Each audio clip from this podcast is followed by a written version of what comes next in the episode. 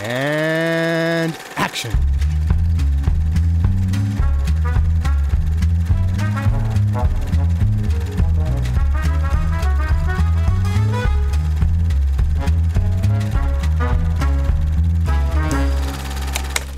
Hallöchen alle zusammen und herzlich willkommen zu Directed by.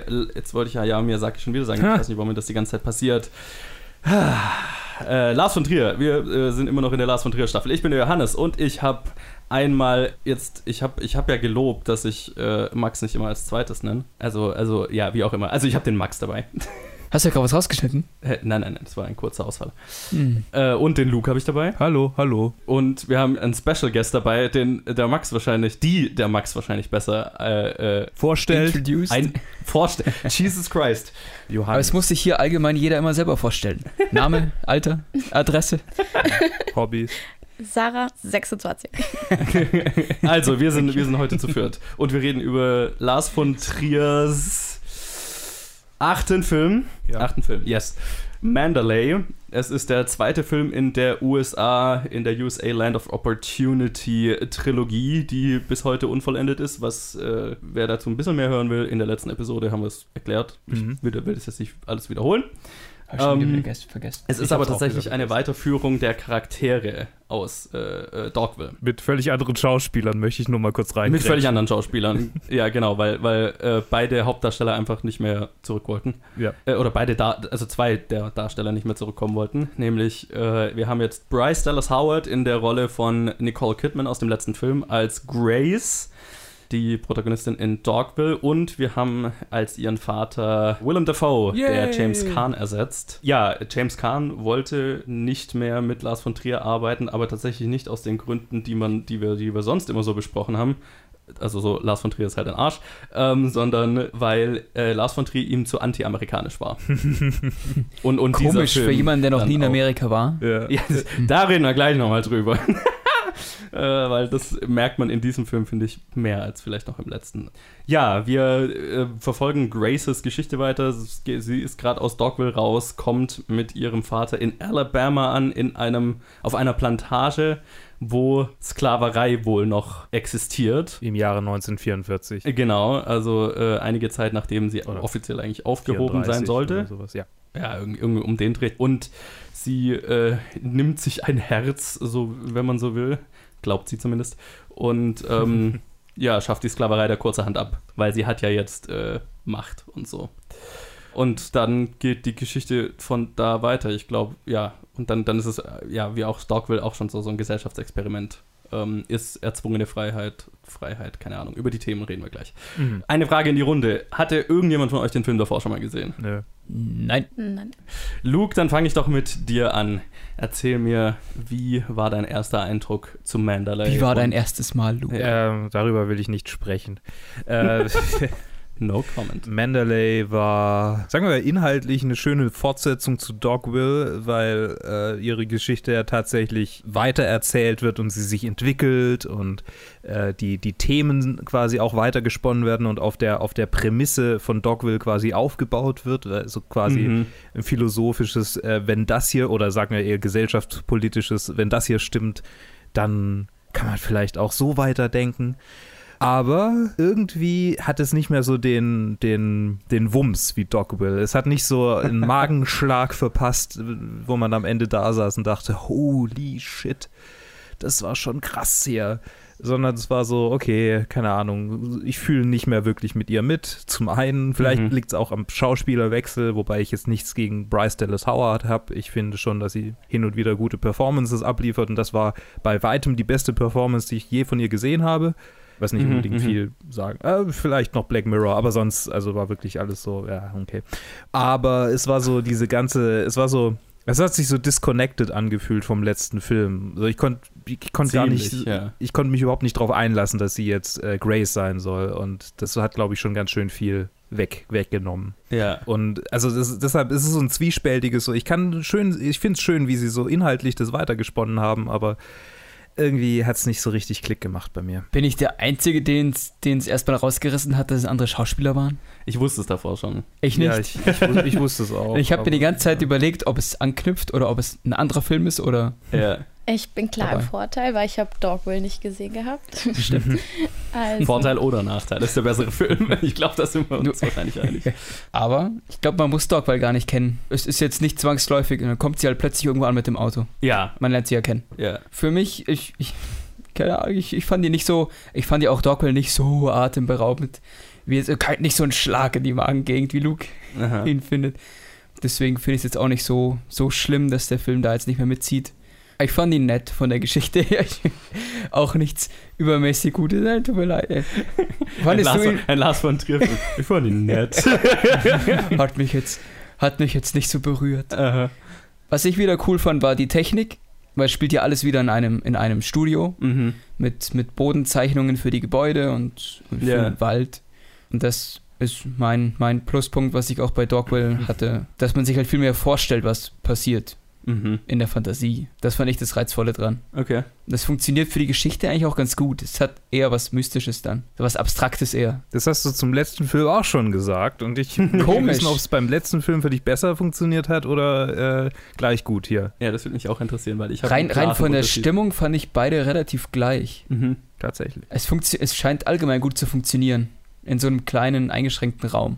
Keine Ahnung, nö. Also hat für mich nicht besser oder schlechter funktioniert. Okay. äh, ja, also die Machart vom Film war für mich neu. Ich hatte ja den Dogville nicht gesehen. Mhm. Ähm, aber ich konnte mich auch direkt damit anfreunden. Ich glaube, ich habe da während dem Film gesagt, es ist ein bisschen wie Theater. Ja, ja. Hat Spaß gemacht. Ansonsten ein bisschen, ja, bisschen weniger Wumms als die anderen Lars von Trier-Filme. Aber hat Spaß gemacht, den anzuschauen, auf jeden Fall. Auch wenn die Rolle der Grace zwischenzeitlich ein wenig anstrengend war. Ich, ich, ich, ich fand, es liegt auch an der Schauspielerin. Die fand ich anstrengender als, ähm, wer war es bei Nicole Dogville? Kidman. Die fand ich angenehmer zum Anschauen. Mhm. Also zum, vom Spiel her. Ja, ich weiß nicht, ob das an, also ich, ja, ich hatte so, mir hat der Film jetzt auch nicht, also, ne, ich habe ja letztes Mal gesagt, Dogville, momentan ist es mein Favorit von den ganzen. Ähm, Von den ganzen Lars von Trier. von allen, die wir bisher besprochen haben. So äh, Europa und Dogville wechseln sich immer so ein bisschen ab. Momentan finde ich Dogville vielleicht einen Ticken besser. Hm. Und dagegen fand ich Mandalay schon echt einen ganzen, ganzen, eine ganze Spur schwächer. Ich bin mir gar nicht mal sicher, ob das jetzt, also gerade auch Grace's, äh, Grace als Charakter fand ich lang nicht so gut wie in Dogville. Ich bin mir nicht sicher, ob das jetzt an Bryce Dallas Howard liegt. Ich fand auch vom, von der Art, wie sie geschrieben war, was irgendwie keine konsequente, kein, kein konsequenter Übergang von Dogville auf Mandalay, weil sie halt so am Ende von Dogville so eine ganze Stadt umgebracht hat und so halt so völlig abgehärteter Badass wurde so und, und Und dann traumatisiert fängt sie wieder bei sie Null an. Hat. Und dann fängt sie wieder von vorne an. Ja, und dann ist sie Okay. plötzlich so, so bright-eyed, äh, äh, oh, ich will ja nur helfen. Und verliert es aber auch über den, eigentlich über den gesamten Film nicht so wirklich. Also ich fand ihren Character-Arc in, in diesem Film weitaus schwächer. Ähm, und ich glaube, das liegt wirklich nicht nur an Bryce Dallas Howards Performance, die mir ganz gut gefallen hat. Ich finde sie, find sie auch nicht schlecht. Naja, ich, also, äh, sorry, dass ich die unterbreche, aber ich finde, diese, diese Entwicklung von ihr äh, ist zwar schon ein bisschen krass, wenn man das jetzt quasi wortwörtlich nimmt, dass sie da ein komplettes Dorf abgeschlachtet hat in Dogville, aber wenn man es, wenn man es quasi die zugrunde liegende Botschaft sieht, okay, anfänglich ist sie quasi ähm, durch äh, Empathie und den Menschen äh, zugewandt sein, kann man alles lösen und wird dann graduell in Dogville zu okay, ich muss Macht anwenden, um mich durchzusetzen. Und Mhm. jetzt hier äh, ist die Prämisse ja schon, dass sie Macht anwendet dadurch, dass sie diesen Leuten quasi beibringen will, was Freiheit bedeutet. Okay, Ja, keine sehe Ahnung, ich, ich- seh ich auch so.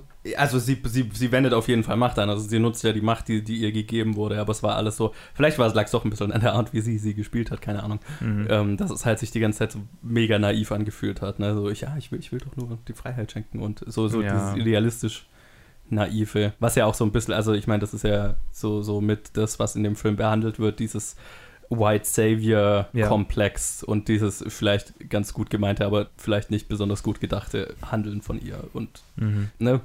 Ähm, das ist hier, was ich jetzt aus dem Film vielleicht hauptsächlich rausgezogen habe. Das verliert sich dann über, die, über den Verlauf des Films für dich ziemlich, aber keine Ahnung. Ich, ich fand sie als Charakter weit nicht, weitaus nicht so spannend wie in Dogville. Was die Machart anging, ich habe ja in der letzten Episode gesagt, ähm, ich kann mir nicht so wirklich vorstellen, dass es, dass es nochmal einen Film gibt, der es nochmal so effektiv macht wie in Dogville oder dass es einen Grund gäbe, in einem anderen Film das nochmal so zu machen. Ähm, und Luke hat gemeint, ah, der nächste Film ist ja, ist ja genauso äh, gedreht. Das ist ja äh, spannend. Und ähm, ja, ich, ich fand hier die Machart gar nicht mal so geil. Ich fand, Was? Ja, Was hat sich geändert für dich? ganz viel sogar. Also ich fand, in Dogville hat es so gut funktioniert für mich, weil es so, eine, eine klar strukturierte Stadt ist und du so, also, ne, die so eine ganz klare Anordnung hat. Und hier hast du ja so eine Plantage, wo halt hier so ein bisschen was ist und da so ein bisschen Ja, was. ja. Äh, dazu kommt, dass, also es ist weitaus verteilter, du hast viel mehr leeren Raum und dadurch, was sich dadurch ergibt und was hier in dem Film fand ich auch gar nicht wirklich so viel eingesetzt wurde, was, er, was wir aber ja im, in Dogville gesagt haben, was so gut war, ist, dass im Hintergrund die ganze Zeit was passiert und du ja in den, also das Interessante an Dogville war, dass du eine Stadt hast, wo du durch die Wände schauen kannst. Das heißt, du siehst die ganze Zeit, egal was passiert, was in diesen anderen Häusern passiert und wie normal das Leben da weitergeht. Und hier hast du keine Stadt, hier hast du keine Häuser, in denen irgendwas Spannendes passiert, während irgendwo anders was Schlimmes passiert oder so. Du hast nichts im Hintergrund, was da groß passiert. Das heißt, der ganze Grund, warum es in Dogville so spannend war, war hier für mich komplett verloren. Okay, stimmt. Jetzt, wo du sagst, ist mir vorher nicht aufgefallen, aber du hast recht. Das war genau das, was wir gut fanden. Und ich muss auch ehrlich sagen, ich habe jetzt bei Mandalay habe ich die Beschriftungen der einzelnen Gebäude nicht mehr lesen können. Ja. Oder ich habe nicht mehr drauf geachtet. Weil es war ein- eine größere Fläche, es gab auch nicht wirklich Gebäude, so viele und Und von, von Dogville hattest du eine ziemlich genaue Karte eigentlich, wo was ist. Ja, Und genau, bei. Mandalay eigentlich gar nicht. Also Ja. ich wüsste bis jetzt nicht, wo was ist. Ich habe eigentlich nur grob diese Bäume im, im Gedächtnis. ja genau, die, die, die äh, Mars Garden oder wie auch immer es hieß. Was ich Die- am meisten der- im Gedächtnis habe, ist dieser Brunnen, an dem der Esel die ganze Zeit im Kreis läuft und der rhythmisch quietscht. Und ich dachte Mhm. anfangs, oh, äh, weil halt die Straße direkt vor meinem Haus ist, da bremst aber Mhm. einer äh, ganz schön häufig. Was ist denn da los? Mhm. Und irgendwann habe ich gemerkt, okay, das ist dieser scheiß Brunnen und der quietscht und quietscht. Das habe ich so genervt. Zu dem Esel kann ich was sagen. Ich ein, ich, es gibt zu diesem Film nicht besonders viele Trivia-Facts, die ich habe, aber einer ist, John C. Reilly sollte zuerst den Dr. Hector spielen, der ja zweimal vorkommt, diesen ähm, Spiel, äh, Spiel, Spieler. Spieler, Ja, der, ne, Mhm. ähm, Immer von unten austeilen. Ja, genau. Oder? Der war, hat Dr. Hector gespielt am Anfang, bis er dann eines Tages einfach vom Set gegangen ist und nicht wieder aufgetaucht ist, nämlich nachdem dieser Esel in einer Szene vor laufender Kamera getötet wurde. Was, äh, weil der Film in Schweden gedreht wurde, da ist es gesetzlich erlaubt, solange die, die Tötung durch einen Metzger oder durch einen Profi oder erfolgt. So, Moment, und was nochmal? das, da ist dann John C. Das war John C. Reilly einfach zu viel und dann ist er gegangen und wurde ersetzt und es musste alles nachgedreht werden mit ihm. Ach, Lars. Und dann haben sie die Szene rausgeschnitten. Musste noch ein Esel Film. getötet werden. Ja, genau. Und dann haben sie die Szene rausgeschnitten, um, um Protesten vorzuwirken. Ah. Das war also so unnötig wie, naja. wie ein Kropf. So genau Das war sogar nicht sagen. doppelt schlimm eigentlich. Ja, das macht. Ja, ja. Ja, das war. Ja, das, das also. Es hat, mich, es hat mich nicht gewundert, dass es gemacht wurde. Es, äh, es lag Nee. von Trier, aber Oh, Lars. ja, so, so, viel, so viel zu dem Esel. Ja. Es nervte mich nicht mehr so sehr. Wobei der, der Brunnen nervt mich immer noch, aber der Esel nervt mich nicht. Ich muss Ja. ganz ehrlich sagen, ich habe keinerlei Erinnerung mehr an einen Esel. Der, der kommt auch nie wirklich vor. Du siehst den immer nur in diesen Übersichten um diesen Brunnen drumherum latschen und dann wird irgendwann gesagt, weil die halt kein Essen mehr haben, dann führt einer den Esel ab und dann wird so gesagt, ja, und dann musste leider der Esel dran glauben, sozusagen. Ja. Und die Szene, die, das geht dann halt nicht weiter, weil die Szene. Damit das kranke. Mädchen Fleisch kriegt. Und das kranke Mädchen hat dann immer das Fleisch bekommen, das dann von der alten Frau geklaut wurde. Das weiß ich noch. Ja, Genau. das war der Esel. Deswegen ist sie gestorben, okay. Yes. Also nicht, weil es der Esel war, sondern Ja, also, weil ihr das Essen geklaut wurde. Aber. einmal. Ja, und also, äh, long story short, deswegen fand ich die Machart in dem Film tatsächlich ziemlich unnötig und hat, hat finde ich, nichts beigetragen, so wirklich. Mhm. Ich fand es immer noch schön. Also man hat zwar keine Orientierung mehr gehabt, aber irgendwie. Nein, aber irgendwie konnte ich mir dann zum Beispiel die Szene, wo du dann gesehen hast, als die Bäume weg waren und dann dieser Sandsturm kam. Mhm. Gerade den Moment mit der Karte von oben fand ich irgendwie cool. Und es hat irgendwie, es regt mir die Fantasie an. Das war auch mein, mein Grund schon beim ersten Film. Ja, wie gesagt, ich habe den Dogville nicht gesehen, also ich habe den Vergleich nicht, aber ich mochte die Machart. Schau. Die Machart ist ja okay, das ist ja auch ein okayer Ansatz. Ich fand halt nur in Dogville war es spannend, weil es halt so inhaltlich wirklich was geliefert hat. Hier hat es für mich jetzt inhaltlich eben. Ja, vielleicht fand er es cool und wollte es nochmal machen. Ja, ich bin mir auch sicher, Washington, was ja der dritte Teil der, der Trilogie werden sollte, wäre auch in dem Stil. Also, ne, dann hätte die ganze, weil die Story hätte sich ja durchgezogen, also Graces Charakter wäre ja auch in Washington wieder aufgetaucht. Und Du stell dir vor, eine ganze Stadt in dem Stil. ja, das habe ich mir auch so gedacht. Das, wie wie wäre das dritte Set gewesen? Das wäre Ja. vielleicht cool gewesen, wenn du überall in so Quadraten Leute rumstehen siehst, die Ja. zu Hause sind, Die dann ein Hochhaus nachahmen müssen. übereinander stehen, genau. Ja, was ich nicht rausgefunden habe, was mich interessiert hätte, weil das Set hier war ja definitiv größer als in Dogville Und ich habe ja in Dogville gesagt, dass immer diese Übersichten Visual Effect Shots waren, weil, weil die im, im Studio halt nicht so hoch konnten, um das Ganze in einer Einstellung zu filmen, was ja hier definitiv auch der Fall war. Hätte mich interessiert, aus wie vielen Visual Effects Shots das dann zusammengeschnipselt ist. Mhm. Wie gesagt, zu dem Film gibt es eigentlich kaum was. Also ich habe jetzt auch nur noch zwei, zwei Facts. Damit können wir eigentlich gleich weitermachen, nämlich äh, sind von den Schauspielern, die die Sklaven spielen, sind neun von zwölf äh, sind britische Schauspieler, was gemacht werden musste, weil amerikanische Schauspieler einen gigantischen Bogen um diesen Film gemacht haben. Verständlich. Größtenteils wegen der Thematik. Danny Glover ist einig, äh, einer der wenigen Amerikaner äh, dabei und der hat, äh, dem Film hat er erst abgesagt und dann hat man ihm Dogville zugeschickt. Und nachdem er Dogville gesehen hatte, hat er zu, äh, zugestimmt. Und ja, vielleicht reden wir mal über die Thematik, um die alle so einen Bogen gemacht haben, weil ich habe das, mein erster Gedanke war ja, wo, wo ich, also wo, ne, wo ich kapiert habe, um was es ging, war so, oh boy, jetzt wagt sich Lars von Trier der irgendwie eh schon so, so ein Problemkind ist, an eine Thematik ran, die super amerikanisch ist und jetzt interpretiert von einem weißen Dänen, der noch nie in Amerika war. Das, äh, ja, und das ist auch tatsächlich mein Fazit so hinterher. Das ist schon alles ganz, ganz nett, was er da, was er da versucht zu sagen, auch wenn es so seine übliche Menschen sind halt scheiße äh, Philosophie äh, am Ende halt so das Fazit ist. Aber ja, das, das fand ich schon so ein bisschen, weil Dogville war so, ja, das ist so ein universelles Ding. Ja? Also klar, kann man schon irgendwie auf Amerika münzen, keine Ahnung, die, die amerikanische Kultur, aber eigentlich ist es so ein universell einsetzbares, einsetzbare Ding. Die Stadt könnte überall stehen, so gefühlt. Ne? Und hier Mhm. ist es halt so spezifisch amerikanisch und so ein Thema, was halt so in der, in der DNA von den USA so mit drin ist und das halt interpretiert von jemandem, der das, der nie da war und so, das hat sich so angefühlt wie so ein, ein selbstgefälliger Blick von einem hochnäsigen Europäer, der so auf Amerika schaut und sagt, "Ja, so seid ihr. Ging das noch jemand so? Ja, schon. Ich glaube nicht so krass, weil ich, ich würde nicht sagen, dass, dass, dass Sklaverei, ich meine, Sklaverei ist in den USA halt äh, ähm, noch ein, oder, oder sagen wir mal, der Nachhall der Sklaverei und die, die Auswirkungen, die, die, die bis heute äh, vorhanden sind, sind in den USA noch am ehesten zu spüren, was irgendwie die Auswirkungen von Rassismus und, und soziale Ungleichheit, also das ist ja nicht mal mehr wirklich soziale Ungleichheit, aber halt, ja, also ja, äh, Subjugation quasi angeht Ja, ja, von, von Rassentrennung und so weiter und so fort. Aber damit will ich nicht ausschließen, dass es, also ich meine, in Europa hat es das halt schon irgendwie vor tausenden Jahren gegeben und äh, Klar, man ja. merkt halt nicht mehr wahnsinnig viel jetzt heute davon. Äh, aber gleichzeitig ist, ist jetzt, sagen wir mal, die, die strukturellen Auswirkungen von Rassismus sind bei uns genauso, wahrscheinlich nicht so tief in der Gesellschaft verankert, aber trotzdem da.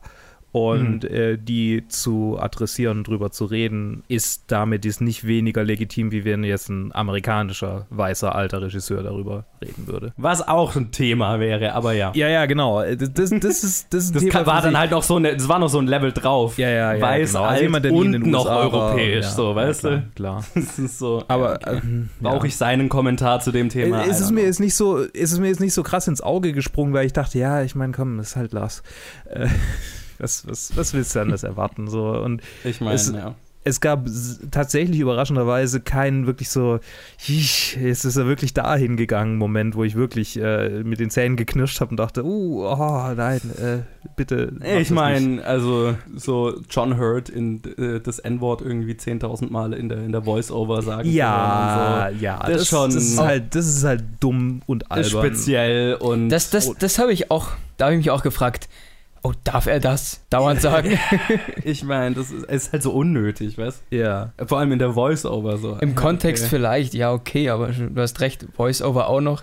Und dann dieses, und tatsächlich Dieses, 2005 ist, äh, was, was Ja. die, die Sensibilisierung angeht, trotzdem, also klar, da hat man da schon äh, das Wort nicht gesagt wirklich, aber trotzdem ist 2005 noch ein ganz anderes, eine ganz andere Zeit als 2019. ja, ja, klar. Aber es hat sich halt auch wieder Ja. so, weißt du, so wie so eine billige Provokation angefühlt. Ja, aber und halt meine, mit, einer, er halt. mit einer Thematik, wo es halt weitaus sensibler ist als bei vielen anderen Dingen, die er davor gemacht hat. Ja, Fand ich so. ja. Ich bin mir nicht sicher. Ich will seine Provokation jetzt nicht gegeneinander ausspielen und sagen, oh, weil, weil dann, dann hat er ja genau das Ja. erreicht, so, dann denke ich ja über seine Provokationen nach. Ich habe es einfach ausgeblendet, so, okay, ist halt Lars. Ja. Lass ihn einfach Aber labern. dieses Thema haben wir doch bei jedem Film, oder? Ja, ohne Scheiß, ja. genau. ich möchte sagen. nicht über seine Provokation nachdenken. Hä? Achso, nee. Dann mache ich, was er will. Das hatten wir bisher bei jedem Film. Ja, weil jedes Mal über seine Provokationen geredet Ja, ja. wird und ich das halt Ja. das nicht, ich ändere das.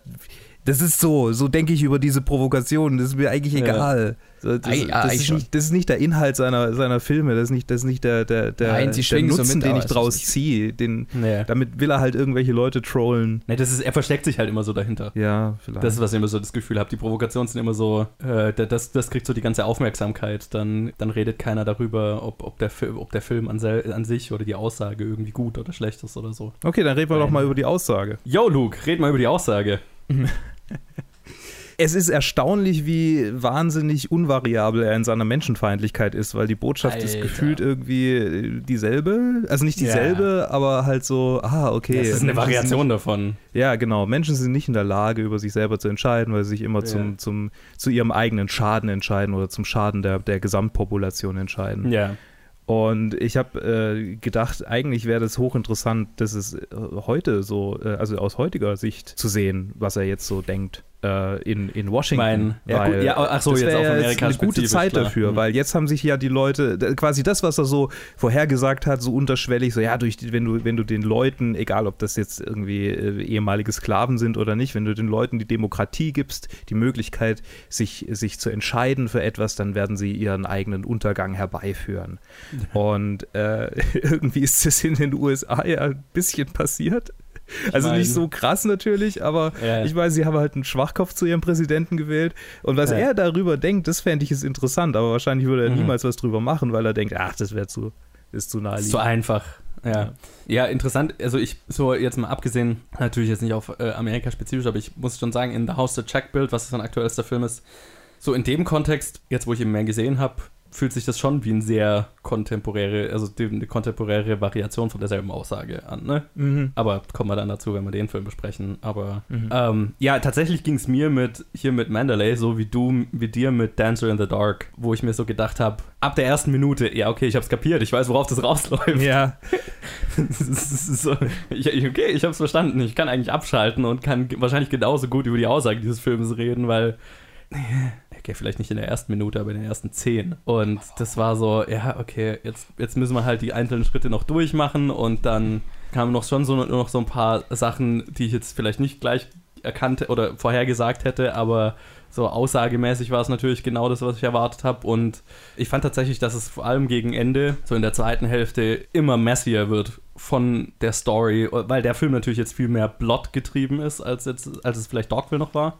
Mhm. Weil Dogville einfach so eine, so eine Grundprämisse hat und die wird und, und es steigert sich und steigert sich und steigert sich. Und hier hast du so viel mehr Plot und so viel mehr, keine Ahnung, so Mini-Geschichten, die sich darin wieder immer wieder abspielen, alle mit demselben Ergebnis Mhm. thematisch, dass es sich am Ende einfach weitaus mehr durcheinander und unklarer und thematisch halt so, so einfach dasselbe wieder in, einer, in, einem anderen, in einem anderen Licht erzählt angefühlt hat. Lars von Trier macht immer das Gleiche. Provozieren und die Menschheit schlecht finden. Meistens.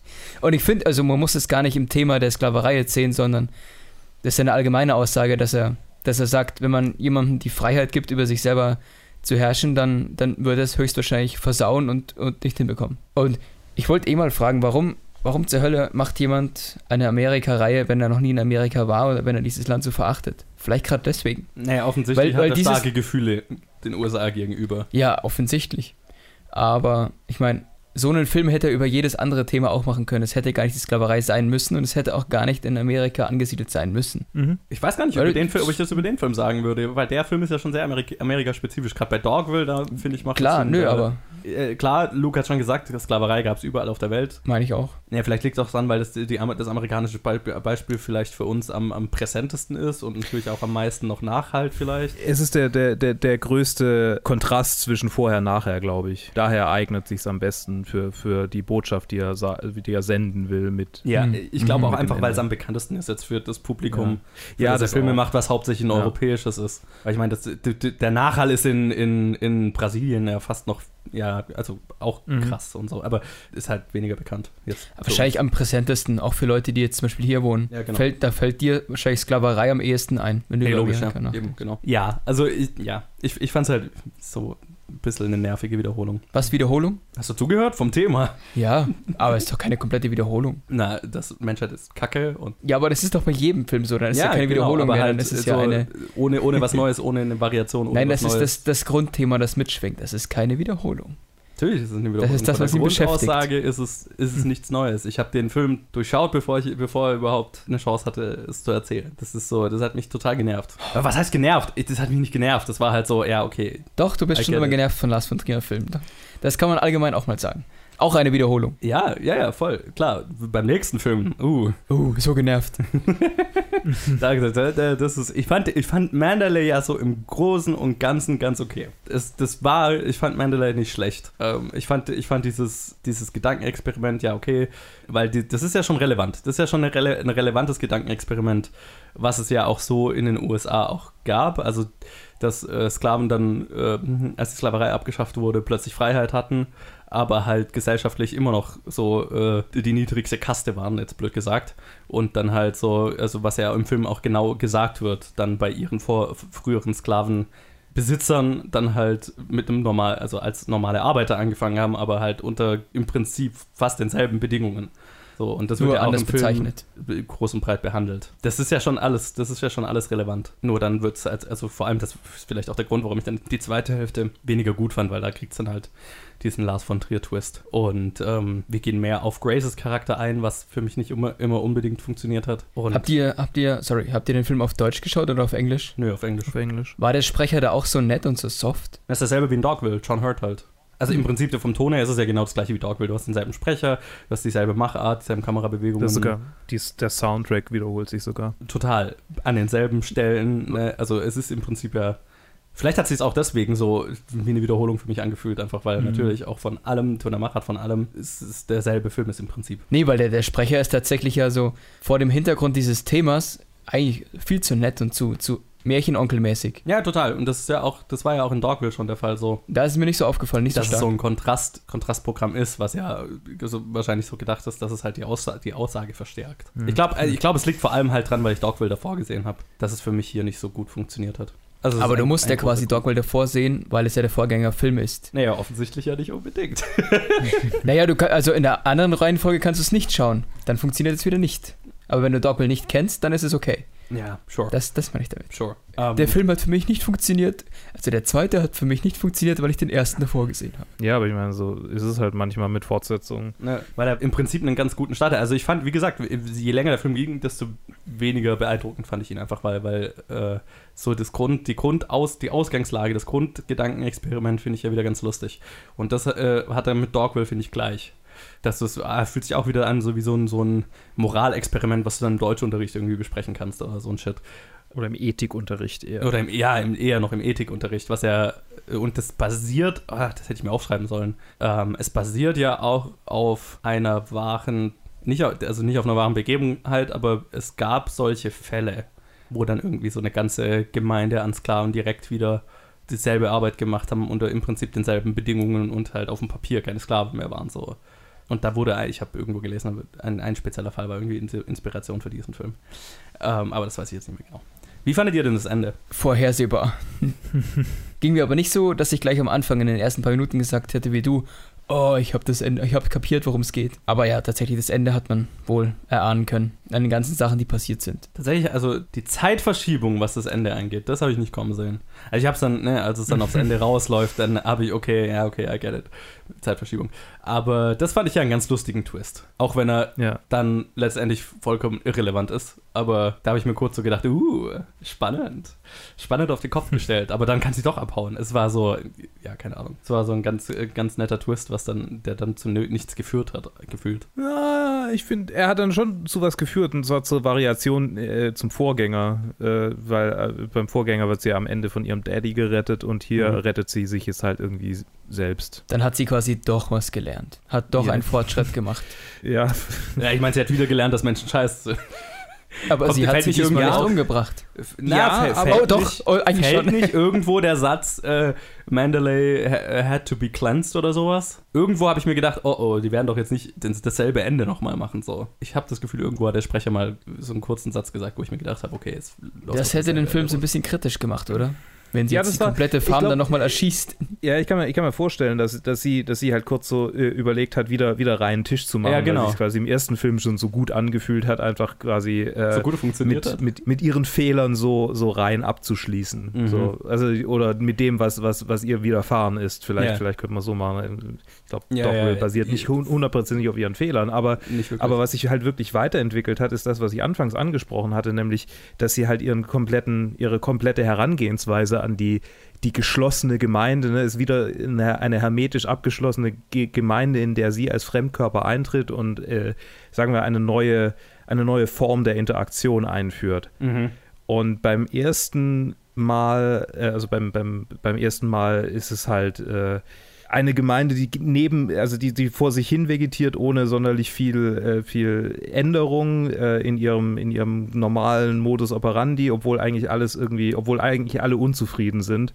Und die Ja. dann die Möglichkeit erhält, äh, dass alles besser wird, dass jemand ihnen diese Unzufriedenheit nach und nach nimmt, die das aber nicht annehmen können. Und hier ist es ja eine viel krassere Unzufriedenheit dadurch, dass sie quasi gar keine Wahl, also gar keine körperliche Wahl hatten, sozusagen, weil sie Sklaven waren. Und jetzt kommt jemand und gibt ihnen quasi noch mehr Freiheit als die, die im ersten Film befreit wurden, äh, in Anführungsstrichen. Mhm. Und auch die können das nicht annehmen. Und ihre Mittel sind ja diesmal auch wieder radikal andere. Im ersten Teil war es so, okay, sie unterwirft sich quasi deren, deren äh, Ansprüchen und sie macht alles, was sie von ihr verlangen. Und dieses Mal ist es, sie ist nur die Helferin, äh, die, die quasi anleitet, aber die die Leute untereinander diskutieren lässt. Eine Moderatorin sozusagen. Ja. Aber auch da stellt sich heraus, okay, auch das funktioniert nicht. Ich will einfach den, den dritten Teil sehen und ich will wissen, was sie jetzt mit der, weil jetzt läuft es ja nur noch auf Diktatur heraus. Jetzt kann sie ja quasi nur noch, nur noch Macht ausüben und, und die. Leute wirklich, wirklich unterwerfen. Und was jetzt im dritten Film draus gemacht worden wäre, das wäre halt für mich, ne, also das ist ja die logische Konsequenz. Jetzt hat sie ja quasi die, die ganzen äh, Formen der, der politischen Meinungsbildung durch. So na, nach der Ansage hätte ich auch Lust auf den dritten Teil. Ja, ich, ich habe mir auch gerade gedacht, ich hatte eigentlich so jetzt, bis, also nachdem der zweite jetzt halt so eine Wiederholung thematisch war vom ersten, hätte ich, habe ich mir jetzt gedacht. Naja, ich meine, das, das Grundthema ist halt wiederholt, aber, Ja. aber die, die, ähm, die Werkzeuge, mit denen, er, mit, er, mit denen er seine tiefe Überzeugung rüberbringt, sind ja stringent andere und da kann man schon, also ich würde nicht sagen, dass es eine krasse Wiederholung vom ersten Teil ist, es ist halt nur die, ja, worauf es letztendlich im Endeffekt hinausläuft, ist halt das die Aussage ist dieselbe halt. Die aber du Aussage, hast, aber ja. klar, wenn, ne, ich meine, der Film hätte Washington, äh, der Titel des Films wäre Washington gewesen. Ich meine, es spricht ja dafür, dass es in die Politik geht. Ja. So habe ich da noch nie drüber Vielleicht- nachgedacht. Äh, Vielleicht ist Trumps Kandidatur, ja. Der heimliche dritte Teil von. Warum kam, der, warum kam der Film nie raus? Gute Frage.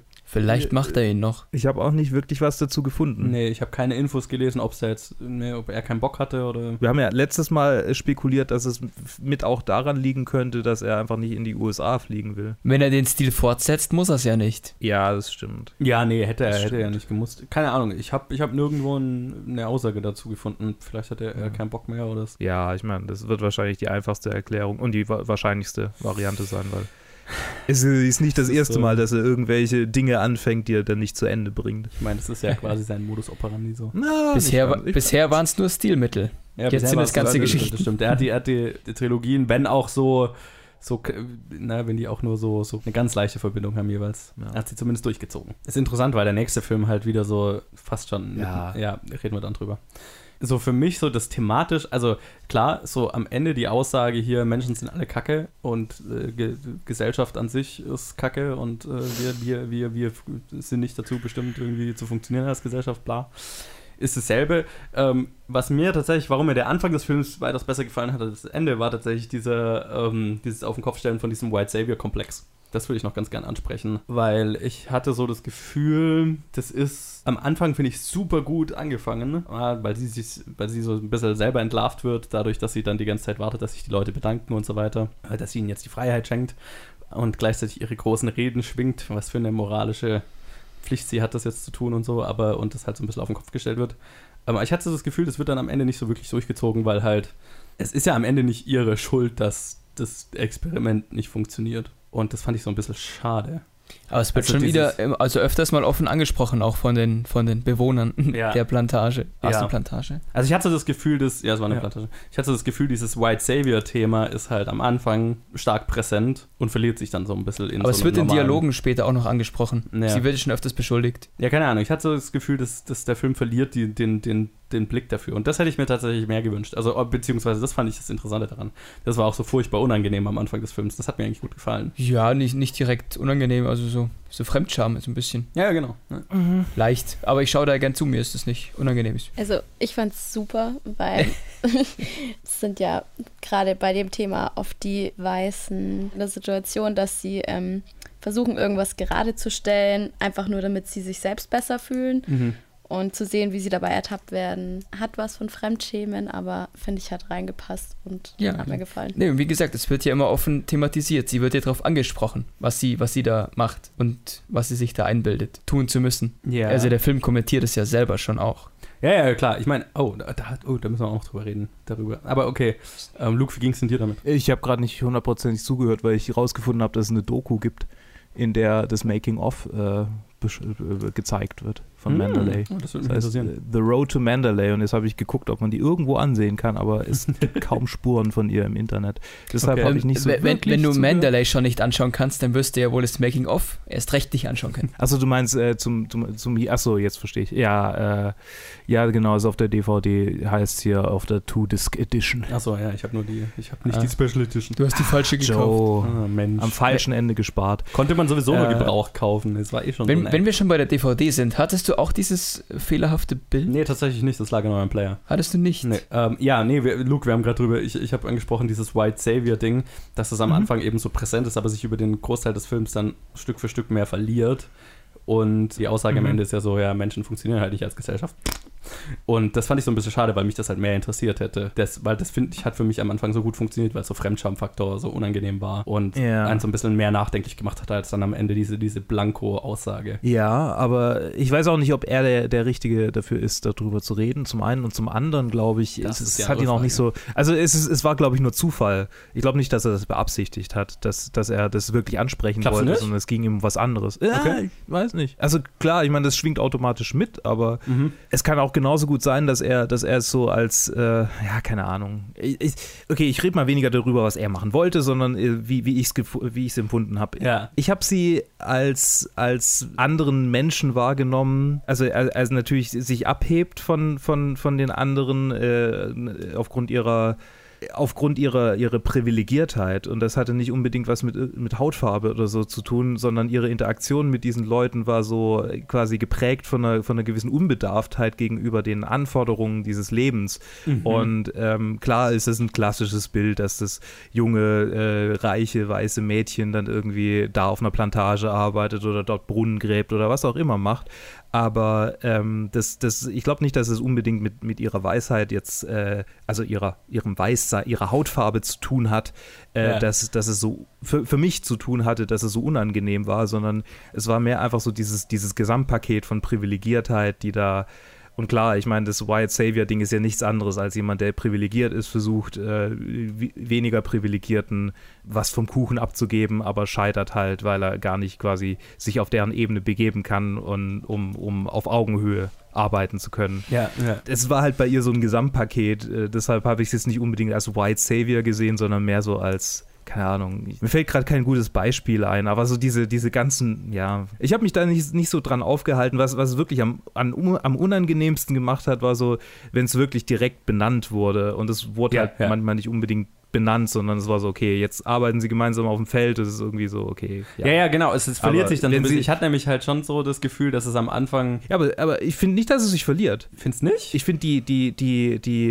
ähm, die, Hervorhe die Hervorhebung von, von Unterschieden aufgrund von Hautfarbe, die werden sogar, die intensivieren sich sogar mit dem. Äh, anfänglich ist es quasi so, sie versucht es, sie versucht es runterzuspielen und zu sagen, wir sind ja alle gleich und da ist dieses White Savior-Ding, das da mitspielt und dann irgendwann werden die, werden die Unterschiede aufgrund von Hautfarbe, sagen wir mal, die, die, Imaginierten immer, immer größer und immer präsenter.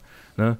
Also eingehend mit der Szene, bei der sie, in der sie neben dem Badehaus steht, in dem die Männer sich waschen und dann der äh, John Hurt irgendwie von schwarzem Fleisch redet, über das sie fantasiert. Ja. Da, da ist es so nach und nach so eine, so eine slippery slope runtergegangen, Ja. an dessen Ende dann halt irgendwie stand, okay, du bist von dem Stamm, deshalb bist du so und so Ja, und. Äh, ich peitsch dich jetzt aus. So, ne? Also Right. ich, ich fand eher, dass es sich intensiviert hat. Ich, ich, würde zu, ja, ich würde zustimmen, dass so diese, die, die, die Unterschiede oder die Trennung aufgrund von Hauptfarbe intensiviert wird. Aber dieses White Savior-Thema fand ich am Anfang deswegen so präsent, ich weil, ich hab's vermengt, ja. weil sie es direkt, sie sagt es ja selber. Sie sagt, die hält die mehrmals am Anfang diese Rede von wegen, ja, wir Weisen haben euch, wir haben euch erschaffen sozusagen, ne? Dieser, dieser Satz, wir haben euch erschaffen. Ähm, oder Mhm. wir haben euch zu dem gemacht, was, was, ihr, was ihr seid, äh, wir haben euch das angetan und jetzt ist es meine moralische Aufgabe, ähm, euch das äh, zu geben, was, was ihr eigentlich, was euch eigentlich zusteht. So. Und ja, ja, du hast recht, natürlich, diese, diese, diese Trennung wird dann über den Film intensiviert, aber so dieses, dass sie ja von so einer merkwürdigen Position kommt, fand ich, hat sich dann so ein bisschen verloren, weil dann das Gedanken, Mhm. das Gedankenspiel nicht mehr darum ging, sondern eher so um dieses, die Gesell also diese Gesellschaft, die es versucht aufzubauen, funktioniert an, an sich nicht und nicht unbedingt deswegen nicht, weil sie aus dieser Position versucht, diese Gesellschaft. Ich weiß nicht, ob es Sinn macht. Aber keine Ahnung. Naja, ich, ich, ich habe so ein bisschen Hier wird vermisst. ja am Ende die Peitsche in die Hand gedrückt mit den Worten, du hast uns erschaffen. Ja. Oder du hast uns zu dem gemacht, was wir sind. Also ich, ich meine, es verliert sich vielleicht schon. Ja. Ich habe da, wie schon gesagt, ich habe da nicht so ja, drauf ja, geachtet. ja, ja. Nee, das fand ich halt so ein bisschen schade, weil Ich das habe nur, ich hab nur versucht, sehr umfangreich zu erklären, warum ich da nicht drauf geachtet habe. Und ich habe mich verloren. Es tut mir leid. Das passiert äh, in Ja, letzter Zeit häufiger. Wie gesagt, ich, ich fand es halt, ich fand es thematisch spannend und ich fand es schade, dass es nicht so durchgezogen wurde. Hm. Was ich noch ansprechen wollte, weil ich weiß nicht mehr, wer es wer es vorhin gesagt hat, ich glaube, Max hat es angesprochen, dass die ganze Zeit, weil das hat mich in dem Film echt gestört im Vergleich zu Dogville, weil in dem Film die ganze Zeit die Themat, also die thematischen Schwerpunkte und die Aussagen des Films entweder von Charakteren laut ausgesprochen werden oder im Off-Text gesagt, in der Voice-Over gesagt werden. Und das Mhm. fand ich mega plump im Vergleich zu Dogville, was ja, wo halt alles viel auf einer anderen Ebene passiert. Und äh, das ist mir mehrmals in dem Film so gegangen, dass ich mir gedacht habe, ja, ich hab's kapiert, du musst es mir nicht sagen. Ja, es kommt ja mehrmals vor. Also sie wird ja mehrmals darauf angesprochen, auf ihr, wie nennst du es, White Savior, was sie da abzieht. Da wird sie ja öfters darauf angesprochen. Und das ist ja so Kernthema dieses Films. Es wird halt einfach genannt. Ja, das ist halt plump, so ein bisschen plumpes Storytelling, Okay. fand ich. Du Ähm, wirst aber quasi daran erinnert, worum es noch geht. Oder um es nochmal aufzufrischen. Oder vielleicht, um einfach nochmal zu zeigen, dass er sich bewusst ist, worum es geht. Der Film selber. Ich hatte so das Gefühl, im Vergleich zu Dogville, was halt, warum ich Dogville so gut finde, ist, weil es halt alles, es halt alles sich so auf einer, auf einer zweiten Ebene abspielt. Du musst, du, der Film hat nicht das Gefühl, er muss dir erklären, was, was gerade passiert und worum es geht, sondern man kann dann hinterher drüber reden, was wir auch gemacht haben. Aber hier in Mandalay erzählte der Film die ganze Zeit äh, immer wieder, worum es geht und äh, warum jetzt hier das nicht funktioniert. Und ich, ich hatte so das Gefühl, beziehungsweise ich habe nicht verstanden, warum er die ganze Zeit versucht, mir zu erklären, worum es geht. Weil es ist aufgefallen, aber ich fand es auch nicht schlimm. Also es nicht gestört. Nee, nee, ich fand es nicht, ich fand's nicht sonderlich hervorstechend, muss ich sagen. Okay. Dass es mich jetzt gestört hätte. Ja. Ich habe gerade übrigens rausgefunden, äh, dass es, äh, was du gesagt hast, diese wahre Begebenheit, das war auf einer Karibikinsel, Yes, Barbados, Barbados. Ja, genau. Mhm. Barbados, ja. Und äh, als, die, als die ehemaligen Master sich geweigert haben, äh, wurden sie getötet von den Sklaven. Yes, genau, die wollten zurückgenommen werden ins Skla in die Sk Und die haben sich geweigert und wurden gekillt und die Sklaven haben einfach dann mit ihrer Arbeit weitergemacht. Als wäre nichts gewesen, ja. Das ist zumindest die Geschichte. Das ist die Geschichte, ja. Und ich habe gerade rausgefunden, dass sich äh, Lars von Trier sehr von die Geschichte der O hat inspirieren lassen, was ich durchaus sehen kann, äh, schon anhand der Szenen, die ich, äh, von denen ich gerade äh, geredet habe, äh, die ich, mit denen ich mich nicht so wohl gefühlt habe, wie komisch waren. Okay, jetzt musst du erklären, was die Geschichte der O ist, weil das wusste ich tatsächlich nicht, als ich es gelesen habe. Das ist einer der Romane, die äh, Sadomaso oder sadomasochistische Praktiken äh, mit verankert haben, also zumindest die Bezeichnung dafür. Okay. Und äh, es geht halt um eine Frau, die mehr und mehr in so einen, in so, also die sich, die sich einem Mann unterwirft oder Männern unterwirft. Und ich habe nicht selber gelesen, ich weiß, um was es geht. Mhm. Und die dann mehr und mehr in diesen äh, Masochismus quasi reingezogen wird und dann irgendwann ihre äh, komplette sexuelle Befriedigung daraus schöpft, unterworfen zu werden. Und ich kann so die Einflüsse schon sehen, äh, also so, so die, die Parallelen, aber es ist nicht so, dass ich sagen würde, okay, ich sehe jetzt, dass das eine der Hauptinspirationen war, aber er hat es wohl sehr hervorgehoben, dass er sich davon sehr hat inspirieren lassen. Nee, aber das macht halt eigentlich nur Sinn in dieser einen Storyline. Ja, Die eben, plötzlich also, aufploppt irgendwann. Komisch. Ja. Ja. Was wir mehrmals haben, wie gesagt, im zweiten Teil sind es irgendwie so, so Mini-Geschichten. Auch die Geschichte mit, der, mit dem Kind, das stirbt, weil die ältere Frau ihr das, das Essen geklaut hat und so. Das ist eine so eine kleine Geschichte, die wir dann Ja, aber das ist schon wichtig. Daran wird ja festgehalten, wie die Gesellschaft selber handelt dann.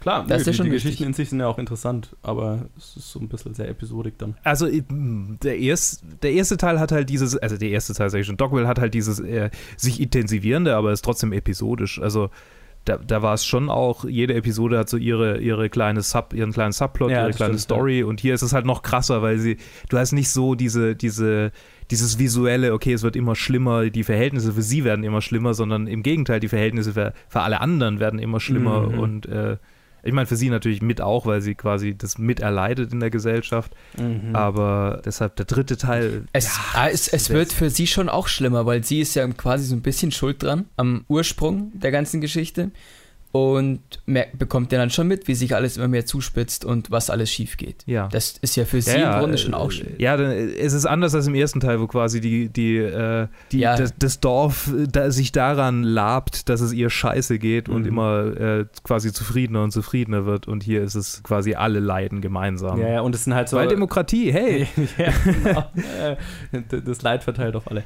Äh, yay. Ähm, nee, hier ist es halt so, die, diese Episoden erzählen halt Geschichten von unterschiedlichen Leuten und da ist halt jede Episode ist, sie ist das Zentrum Mhm. und äh, es ist eine weitere Geschichte, die ihr passiert. Ja. Ich glaube, das ist, das ist auch was, was für mich den zweiten Teil halt so durcheinander macht. Einfach. Das ist halt Mhm. lauter so. äh, Ich habe mich so ein bisschen an It Chapter 2 erinnert gefühlt jetzt tatsächlich. Anders, aber Topical. topical. Ja, ich weiß nicht, wann die Nicht Episode jetzt hier rauskommt. Ja, wenn du den ersten gesehen hast, ist es ja auch schon so. Ich weiß jetzt nicht, wann die Episode rauskommt, dann ist It halt schon wahrscheinlich ewig weg. Aber Ja. ja, das, ich hatte ihn gerade gesehen und er hat mir auch so gedacht, ja, okay. Hä? Lauter äh, Mhm. so ein bisschen unzusammenhängende kleine Geschichten. Ja, Mhm. Fazit zu diesem Film. Vielleicht fangen wir mit euch zwei an. Durchaus nett. Ich, ich fand die Story auch interessant und vor allem dieses Gedankenspiel schon auch schön anzuschauen, also wie, es sich entwickelt von der Ausgangssituation. Und ich mag ja so, so Kammerspielmäßige Filme. Jetzt Mhm. gern, wenn du eine bestimmte Gruppe an Leuten hast, die irgendwo festsitzen und wie sich Mhm. da die, die, die Geschichten untereinander entwickeln und die Verhältnisse vom Anfang zum Ende hin und dann auch so, weil es ist ja begrenzt, was alles passieren kann auf diesem Raum und in dieser Konstellation an Leuten, das finde ich immer ziemlich spannend. Deswegen, ich, ich fand die nicht so wow, aber immerhin noch unterhaltsam. Mhm. Ähm, ja, so ganz unvorbelastet ohne Dogville fand ich ihn gut. Ähm, wird jetzt nicht mein Lieblings-Lars von Trier, aber ich, ähm, auch wenn die Rolle der Grace äh, kurzzeitig genervt hatte, mochte ich sie irgendwie. she, she tried so hard, hat es am Ende nicht geschafft. Aber ja, hat mir gefallen. Und auch die Machart, nachdem ich das davor so noch nicht gesehen hatte. Äh, ja, ich sollte mir Dogville angucken. Ja, Ja. definitiv. Das ist die bessere Version. Hat eindeutig die bessere Grace. Hieß sie Grace? Das auch. Bin ja. ich ja blöd? Das auch, ja. Die Rolle heißt Grace, ja. Ja, ja, genau, danke. Ich meine nicht, ja. Ach so. Ähm, ja, ich äh, fand ihn, also wie schon gesagt, ich fand ihn nicht so gut wie Dogville, aber jetzt nicht mega scheiße. Es war okay. Es war äh, Lars von Trier. Es war nicht so anrüchig wie andere Lars von Trier Filme, was ich, ja, ist halt so. Vielleicht stumpf ich auch ab, habe ich mir dann irgendwann mal gedacht. Vielleicht macht mich das alles gar nicht mehr so. Die Filme zum Abstumpfen, die kommen ja noch. Ja, die habe ich halt schon alle gesehen, die äh, zur Abstumpf, also die zur Abstumpfung. Ja. Ich glaube, jetzt kommt keiner mehr, den ich nicht gesehen habe. Nee, aber jetzt geht's Also ab. die ist noch der nächste, den wir reviewen, aber danach kommt keiner mehr. Also die habe ich alle gesehen, die danach kommen. Ja, genau. Hey. Hey. Ja, äh, entsprechend bin ich wahrscheinlich schon abgestumpft, deshalb war Mandalay ist nur noch so, okay. Ja, ist nur noch so der zwischen Auftakt. Ja. der dem heutigen Wahnsinn und dem Wahnsinn, der davor lag. Ja. Aber dafür war er irgendwie trotzdem schwach, weil er jetzt nicht so Dogville, wie schon gesagt, Dogville hat mich mehr, Schlag im Magen war vielleicht zu krass, aber halt er war, Ach, er war, er hatte mehr Wumms Ja. als, als das hier. Das war so, hä. ja, okay. war nett, plätschert so hin. Ja, Ja. ja. genau. Genau, genau. war nett. Und es ist lustig, weil ich habe ja die, die neueren Filme noch nicht gesehen, außer jetzt vielleicht hier äh, The House of Jackbird. Aber ich habe, also abgestumpft komme ich mir jetzt bei dem Film schon auch vor und ich weiß jetzt nicht, ob ich es bin, aber es ist tatsächlich ein, ein, einer der wenigen Lars von Trier-Filme, von denen, wie wir bisher besprochen haben, die, den ich halt wahrscheinlich in zwei Wochen einfach vergessen haben werde. Also der, der hat jetzt Mhm. nichts, was mir da, wo, was mir in Erinnerung bleibt. Und das ist so, das, das ist, glaube ich, eher das, was, was so den Gesamteindruck so ein bisschen einfach, einfach nicht geschwächt hat bei mir. Dogville hat einfach alles geliefert, was dieser Film versucht zu liefern und dann halt auch nicht auf dem Niveau schafft zu liefern. Und ja, deswegen hat der bei mir jetzt keinen bleibenden Eindruck hinterlassen. Und doch Jo. haben wir eineinhalb Stunden drüber geredet. Eine Stunde. Eine Stunde. Moment, da steht eineinhalb. Ah, nee, okay. Eine Stunde, eine Ja, ja, ich sehe es auch. Eine Stunde. Gut, aber in diesem Sinne würde ich mal sagen, das war alles, was wir zu Mandalay zu sagen hatten. Episode 8 von Directed by Lars von Trier. Nächste Woche machen wir weiter nicht mit dem dritten Teil der USA-Trilogie, sondern mit einer, wie Lars von Vermutlich Trier ja übernächste Woche mal, oder? oder? Ja, in der nächsten Episode, wann auch immer die rauskommt. Ja. Ähm, mit einer, wie Lars von Trier es nennt, Komödie. ähm, danke erstmal an euch alle, dass ihr dabei wart. Bitte? Ja, und Immer an euch danke fürs Zuhören. Lasst uns wissen, wie ihr die Filme bisher fandet, wie ihr den Film fandet. Facebook, Twitter, Instagram, planetfilmgeek at gmail.com. Und lasst uns da, wo ihr uns hört, mal eine Bewertung und ein Review da, das hilft uns weiter. Und dann hören wir uns wieder in der nächsten Episode oder bei dem, was als nächstes rauskommt. Bis dann. Tschüss.